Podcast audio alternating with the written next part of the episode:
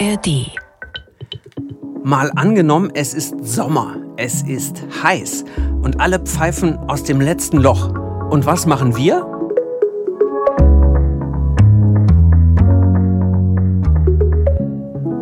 Wir machen natürlich eine Sommer-Bonus-Folge. Und dafür haben wir fast alle zusammengetrommelt hier im ARD Hauptstadtstudio. Und das sind hier ist Vera Wolfskämpf. Hallo. Und Markus Ambale. Hi. Birte Sönnigsen hier. Hallo. Und Justus Kliss. Und ich bin Christine Becker. Gabor Hallas, der wäre auch gerne dabei gewesen, aber der ist schon in seinem wohlverdienten Urlaub. Hat der es gut. Ja, lasst euch aber alle herzlich grüßen. Und wie häufig sitzt in der Technik Annette, die darauf achtet, dass wir alle gut klingen. Tun wir das denn, Annette? Ja, ihr klingt super. Hallo, hier ist Annette Skschidwar. Und wir haben euch an Bord, die ihr alle mal angenommen hört, uns immer viele E-Mails schreibt und Themenvorschläge schickt. Und genau über diese Themenvorschläge wollen wir heute zusammen sprechen und euch auch so ein bisschen mitnehmen, wie wir das dann machen mit den Themen und wie aus der Idee eine Folge wird. Und Oliver Schütz hat uns eine Audiobotschaft geschickt. Hallo, liebes Mal angenommen Team. Vielen Dank erst einmal für euren Podcast sollte eigentlich meiner Meinung nach auf jeden Lehrplan gehören. Uh, es sind Oha. doch eigentlich fast Ferien, oder? ja, aber Lehrplan klingt schon ziemlich geadelt, oder? Ja. Also, aber auch ein bisschen anstrengend, ehrlich gesagt, oder? Lehrplan. Der freiwillige Lehrplan. Aber uns in der Schule hören, das finde ich eine schöne Vorstellung. Finde ich auch gut. Ja, und ich habe vor ein paar Tagen hier im Hauptstadtstudio eine Besucherin getroffen, Charlotte Allier, und äh, sie hat uns diesen Vorschlag mitgegeben. Was wäre, wenn jeder Mensch in Deutschland ein Jahr komplett durchfinanziert wird? Das heißt, ich kann entweder ein Austauschjahr in der Schule machen, das wird mir bezahlt. Ich kann nach der Schule Work and Travel machen, das wird mir bezahlt. Ich kann ein Jahr nur Urlaub machen, wenn ich vielleicht schon zehn Jahre gearbeitet habe. Also anstatt das Sabbatjahr, wo ich erstmal verzichten muss auf Gehalt, um mir das zu finanzieren, finanziert mir das der Staat. Ich kann ein Jahr machen, was ich möchte, ohne Geld sorgen. Also das ist auf jeden Fall ein Szenario, was ich sofort kaufen würde. würde ich ja. sehr gerne machen. Wer bezahlt's? Ne, der Staat, ne? Also sagt sie ja. Ähm, die Frage ist nur, kann der Staat sich das überhaupt leisten und was müsste er dafür dann weglassen? Ne? Wir haben ja einmal das beim bedingungslosen Grundeinkommen mal durchgespielt. Das Szenario, da wäre aber natürlich nicht nur ein Jahr, sondern quasi ein Leben lang hätte man dann eine gewisse Summe, die man bekommt und dann kann man eben entweder dazu arbeiten oder nicht. Und die Überlegung war, dass der Staat dann dadurch wiederum Geld spart, dass er nicht einzelnen Sozialhilfe und verschiedene Leistungen zahlen muss. Aber wenn man so ein Jahr sagt, okay, bilde dich weiter, reise, mach irgendwas für die Gesellschaft vielleicht auch. Klingt nach einer spannenden Mut als bin ich heiser. Klingt nach einer äh, spannenden Motivation. Und ich frage mich gerade, wie geht das dann zusammen mit so Debatten, Wehrpflicht wieder einführen? Dann wird es ja, plötzlich ganz kompliziert, glaube ich. Mhm. Oder eben auch das Grunderbe, das würde da vielleicht ein bisschen mit reinspielen, haben wir auch schon mal äh, drüber nachgedacht. Da würde man tatsächlich nach der Schule ähm, 20.000 Euro bekommen und könnte damit machen, was man will. Das wäre so ein bisschen diese Idee, ne? Also Charlotte hat mir gesagt, dass sie sagt, das ist für jeden was, also nach der Schule oder auch wenn du zehn Jahre gearbeitet hast.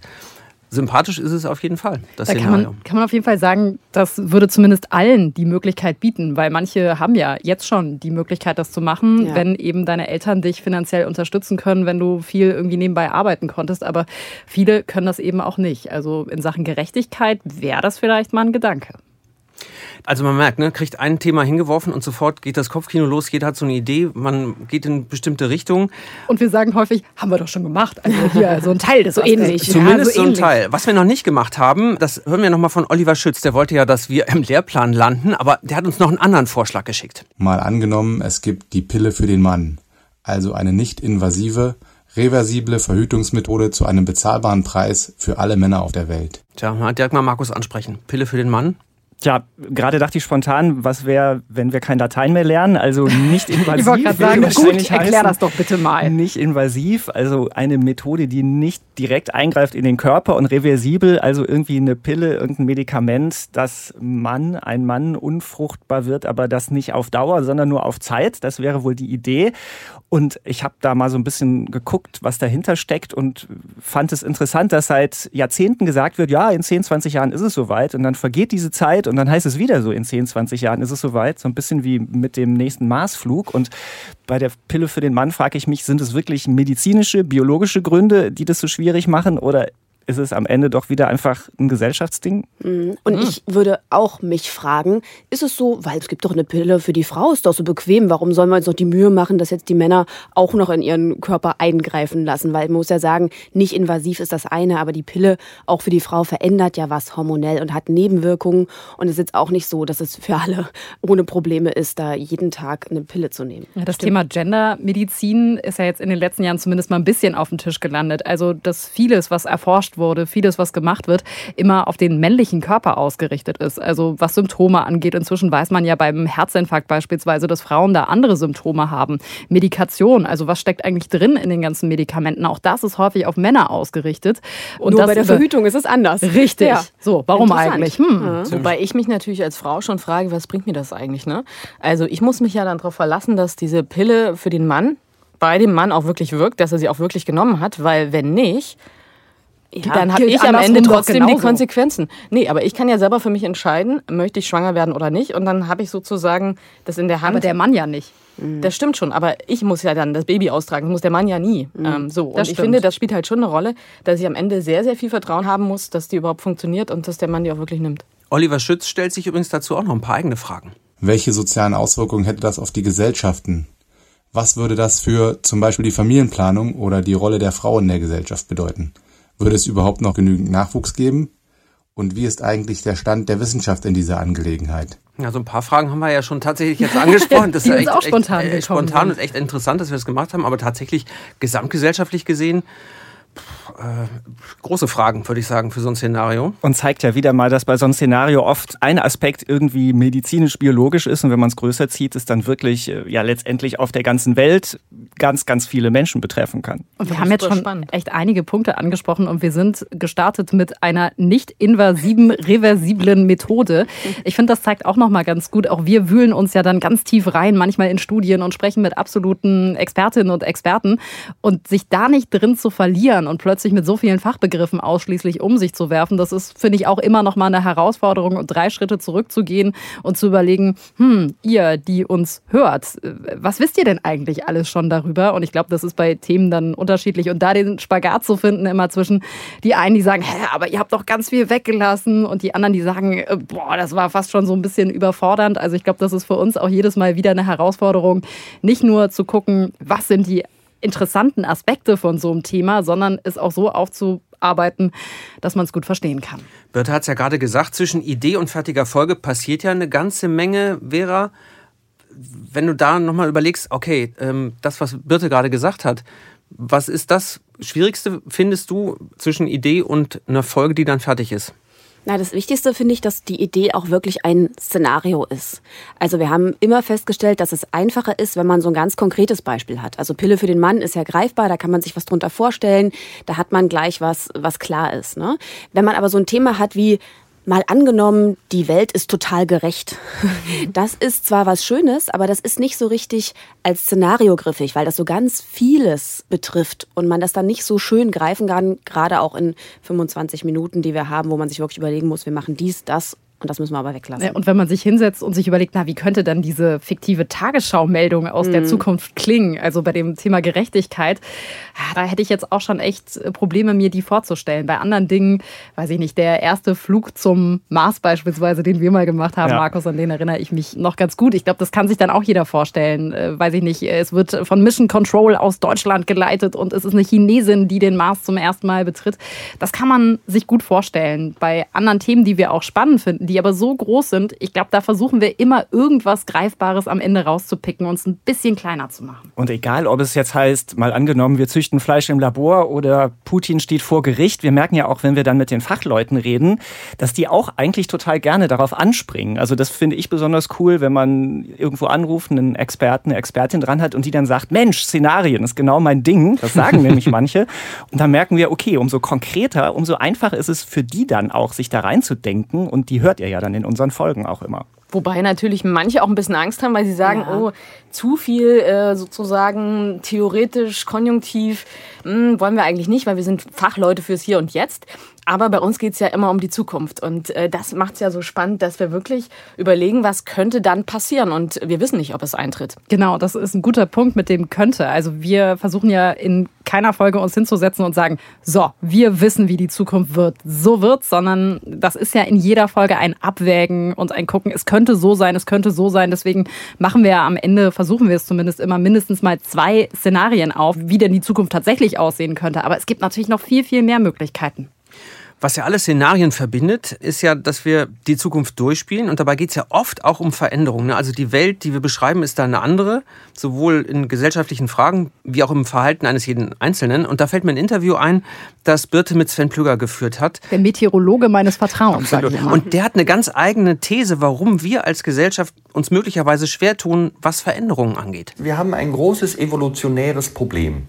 Wir möchten Energie sparen. Das ist nämlich gut. Energiesparen ist sehr gut, weil man, wenn zum Beispiel dann der Säbelzahntiger kommt, kann man flüchten, weil man genug Energie hat. Wie spare ich Energie? Indem ich Gewohnheitstier bin. Wenn ich immer dasselbe mache, brauche ich dafür keine Energie, um das zu durchdenken oder irgendwelche Handlungen durchzuführen. Deswegen haben wir alle unseren inneren Schweinehund, der uns gerne daran hindert, die Dinge zu tun, die wir eigentlich per Kopf als notwendig erkennen. Vera, du hast gerade genickt. naja, es ist doch klar. Also irgendwie strebt man erstmal danach, dass alles so bleibt, wie man es kennt und irgendwie, das gibt Sicherheit, man muss sich nicht so bemühen. Also insofern diese Veränderung, das macht ja immer erstmal Arbeit. Ich finde, was wir häufig feststellen, ist aber, dass die ganzen Fachleute uns ja sagen, wenn wir was verändern wollten, wie es geht. Also die zeigen uns den Weg auf mhm. und dann denkt man sich ja so oft, ja, aber wenn wir doch wissen, wenn doch die Fachleute wissen, wie ein Problem gelöst werden kann, wie die Zukunft anders aussehen könnte, warum machen wir es nicht? Sven Blöger sagt, danke, lieber Schweinehund. Wir sind träge. Mhm. Wow. Evolutionsbiologisch erklärt, ja. Aber es nützt ja irgendwie nichts, oder? Schaffen wir das dann nicht mit der Transformation, weil wir als Gesellschaft dann zu träge sind? Wir haben kein Erkenntnisproblem, sondern ein Umsetzungsproblem. Gut, äh, der Satz musste wohl noch kommen. Ja, es ist auch bei ganz vielen Szenarien immer wieder dieser Punkt, an dem wir kommen. Eigentlich wissen wir, wie es geht. Man muss es nur machen. Gibt es eigentlich was, was ihr in eurem eigenen Leben nach einem Szenario nachhaltig verändert habt? Ich weiß noch bei unserem Szenario zum Klimakonto, Justus. Oh, ja. Die Woche hat mich auch auf jeden Fall geprägt. Also wir haben, wir sind umgestiegen auf Ökostrom. Ich habe so einen Sparwasserduschkopf gekauft. Du hast auch irgendwas. Ja, ich habe keine Erdbeeren aus Spanien gekauft für ja. meine Tochter, genau. Also und du hast irgendwann aufgehört, mal zwischenzeitlich Schokolade oder irgendwas Apfelsaft zu essen bei der, zu bei der Zuckerfolge. Da, oh, genau, Apfelsaft. Trinkst du auch nee, ich trinke, stimmt, ich, nee, stimmt. Eigentlich würde ich sagen, Justus ist immer der, der zumindest zwischenzeitlich sein Verhalten am ehesten um. Ja, aber nur bei den kleinen Sachen. Also Milch trinke ich nach wie vor und ein bisschen Fleisch esse ich auch. Was bei mir manchmal der Fall ist, dass ich tatsächlich Gedanken ganz lange mitnehme. Das war auch mal bei einem anderen Thema, habe ich auch ein langes Interview mit Sven Plöger geführt und das hat es dann am Ende auch gar nicht in den Podcast geschafft, aber ich weiß noch, es hat mich sehr lange beschäftigt, weil er hat irgendwann die Frage aufgeworfen, auf die er natürlich auch keine Antwort hatte. Er hat gesagt, naja, was wäre denn eigentlich, wenn durch den Klimawandel die Erde nicht immer wärmer würde, was wir ja im ersten Moment erstmal ganz okay finden, sondern wenn es deutlich kälter würde, weil wir Kälte so sehr als Bedrohung empfinden, würden wir dann eher handeln und eher diesen inneren Schweinehund überwinden finden und sagen, öh, nee, also kälter wollen wir es nicht. Also ich habe da jetzt immer noch keine Antwort drauf, aber ich merke, dass ich das wirklich mitgenommen habe und sehr häufig drüber nachgedacht habe. Und das gibt immer wieder so kleine Punkte in den Gesprächen, die mich nachhaltig auch beschäftigen. Und jetzt lass uns bitte nicht über das Heizungsgesetz reden. über was? Das beschäftigt uns hier im ARD Hauptstadtstudio zurzeit schon auch sehr intensiv, wenn wir nicht gerade Podcast machen. Zeit für einen Trainer, finde ich.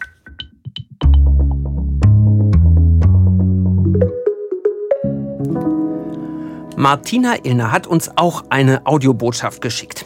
Mal angenommen, alle Städte in Deutschland sind autofrei. Was dann? Ja, autofreie Städte kann ich nur sagen, als Fahrradfahrer cool, aber ich bin ja nicht allein auf der Welt.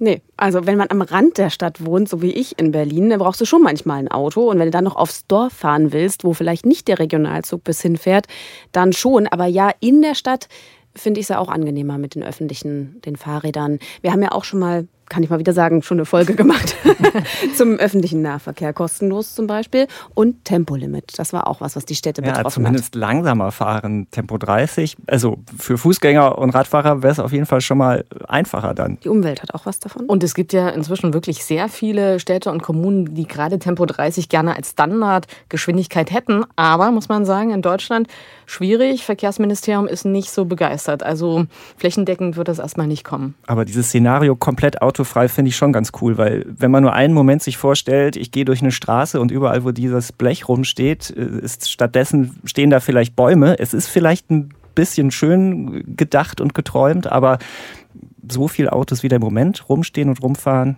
ich weiß es nicht. Vielleicht gibt es ja auch eine Mischung. Also das wäre doch jetzt wieder so ein Moment, wo wir vielleicht auch mal bei unseren Kolleginnen und Kollegen im Ausland anrufen würden, in den Auslandsstudios, weiß ich nicht, äh, vielleicht in, in Frankreich, in Paris, wenn man sich anguckt, was da in den letzten Jahren passiert ist für Fahrradfahrerinnen und Fahrradfahrer. Also Wahnsinn. Also das war ja auch so eine autogeprägte Stadt und die ist inzwischen so viel grüner geworden.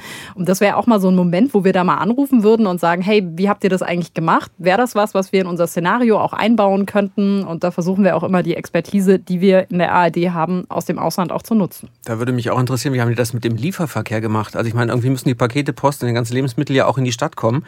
Übrigens hat Martina Illner schon gleich ein Best-Case-Szenario mitgeliefert. Dann könnte man endlich ungestört vom Auto- und Parkplatz-Suchverkehr im Straßencafé sitzen. Es gibt weniger Abgase und Lärm, dafür mehr Lebensqualität, weil der gewonnene Platz für andere Aktivitäten genutzt werden kann. Klingt so, als sei sie schwer dafür. Wobei wir natürlich dann auch gucken würden, für wen hätte es denn negative Auswirkungen. Und da würde mir natürlich sofort einfallen, Menschen, die, sag ich mal, ähm, vielleicht bewegungsbeeinträchtigt sind, also die nicht mehr so gut laufen können, weil sie älter sind oder weil sie irgendeine Behinderung haben. Da müsste man natürlich schon schauen, wie regelt man das, dass die trotzdem hin und her kommen. Elektromobilität. Ja, vielleicht so ein kleiner Pendelverkehr. Also vielleicht wäre es dann nicht komplett autofrei, aber mit sehr, sehr viel weniger Autos und nur noch für bestimmte Leute, die das wirklich brauchen. Es ist ja oft einfach nicht schwarz oder weiß, so ein Szenario auch, sondern sehen wir immer wieder, da sind so viele Grautöne dazwischen und das, was die einen dann vielleicht gut finden oder was Vorteile hat, das hat dann wiederum auch Nachteile für die anderen und da müssen wir uns irgendwann als Gesellschaft eben entscheiden, was wir wollen am Ende. Viele haben uns ja geschrieben, dafür schon mal echt ein riesengroßes Dankeschön, äh, sowohl für euer Lob als auch für eure Kritik. Einen muss ich aber jetzt mal wirklich herausheben, das ist Sebastian. Sebastian hat uns 13 Szenarien geschickt und ich lese euch jetzt mal welche vor. Jeder ist automatisch Organspender. Ein Sonnensturm würde die Erde treffen. Was dann? Der Bundeskanzler wird direkt gewählt. Aber eins, was mir besonders aufgefallen ist, die Kommunen erheben eine Katzensteuer. Was dann? Okay, also bei Katzen, äh, ich meine, da scheiden sich ja die Geister. Ich bin auf jeden Fall Team Katze, möchte an der Stelle schon mal sagen. Aber ich finde das Szenario tatsächlich ähm, super interessant, weil es gibt ja schon so Pilotprojekte, wo man zwar keine Steuer im klassischen Sinne hat für Katzen, aber wo Katzen sechs Monate im Jahr nicht mehr raus dürfen, damit die Vögel ja, in der ne? Region geschützt werden. Und es ist ein bisschen indirekte Katzensteuer, weil wer seine Katze rauslässt, der muss nämlich richtig löhnen. Also ich glaube 500 Euro Strafe oder so. Also es scheint ja da zu funktionieren, aber für die Katzen natürlich nicht so schön. Und Sebastian hat tatsächlich auch noch zu jedem Szenario immer noch eigene Fragen gestellt, nämlich zu den Katzen.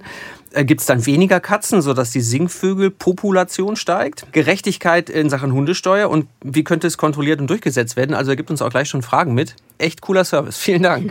Also bei so Katzen, die mal zufällig in den Garten gelaufen kommen, könnte ich mir dann auch schwer vorstellen, wer dann dafür Steuer zahlen müsste. Dann müssten die ja alle auch statt einer Hundemarke eine Katzenmarke tragen. Also es müsste ja auch kontrollierbar sein, oder? Ja, Wie? aber also, es, gibt ja tatsächlich viele Katzen, die gechippt sind. Also weil viele Menschen eben Angst haben, dass ihre Katze wegkommt und dann kann man sie schneller wieder zuordnen. Also komplett unmöglich wäre das bei echten Hauskatzen nicht, weil man muss ja regelmäßig zum Haus, ähm, zum nicht zum Hausarzt, zum, weil man muss Zum Haustierarzt, Ja, man muss du? ja, man muss ja regel, regelmäßig zum Tierarzt. Da könnte man vielleicht schon irgendwie so ein Prozedere finden. Aber klar, es gibt natürlich viele Streuner, für die ist dann keiner das zuständig. klingt kompliziert, ne? weil Aber ihr Chips merkt, müssen ja ausgelesen werden. Wir fangen sofort an, drüber nachzudenken. Also ähm, zack, Szenario Aber- hat was im Kopf. Habe auch direkt mal gegoogelt. Pferdesteuer. Wir, wir sagen genau, wir sagen gerne Kopfkino, ne? So. Also, lieber Sebastian, stellvertretend für alle, die uns geschrieben haben, vielen, vielen Dank für eure Anregungen. Geschrieben haben übrigens an ähm, mal angenommen at tagesschau.de. In einem durch. Das hat neulich auch einer geschrieben. Er hat gesagt, ich habe gesucht, wie das Ding heißt. Ähm, Das müsst ihr mal genau sagen. Wird das zusammengeschrieben oder nicht? Deswegen sage ich jetzt immer mal angenommen zusammengeschrieben at tagesschau.de. Aber wenn es nützt, ist ja gut. Es haben uns jedenfalls viele E-Mails erreicht.